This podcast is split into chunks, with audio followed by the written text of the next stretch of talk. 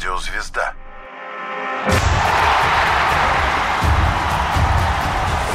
Вокруг меча. 2010 год. Сильнейшее землетрясение на Гаити. Более 220 тысяч погибших. В Дубае построен небоскреб Бурдж-Халифа, самое высокое здание в мире. «Аватар» стал самым успешным фильмом всех времен и народов, собрав более 2 миллиардов долларов в прокате. В ЮАР проходит 19-й чемпионат мира по футболу. Это был первый чемпионат мира в Африке. Провести его доверили ЮАР как стране, победившей апартеид, а также обладающей самой совершенной инфраструктурой на всем Черном континенте. Как ни странно, больше всего опасений было связано не с качеством стадионов, а с холодной погодой. Во время проведения турнира в южном полушарии царила зима. Африканская зима, но все же температура воздуха часто была в районе нуля. Хотели экзотики? Получите. До начала соревнований гостей Южноафриканской республики беспокоил высокий уровень преступности в регионе.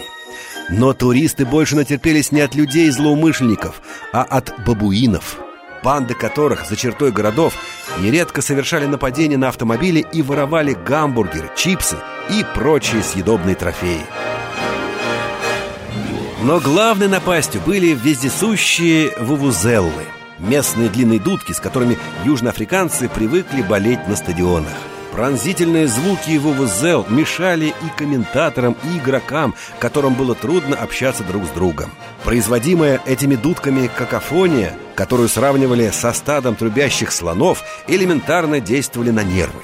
Один из французских телеканалов даже разработал специальный звуковой фильтр, позволявший значительно снизить громкость вувузел. Однако после завершения чемпионата мода на эти адские трубы заразила футбольных болельщиков всего мира.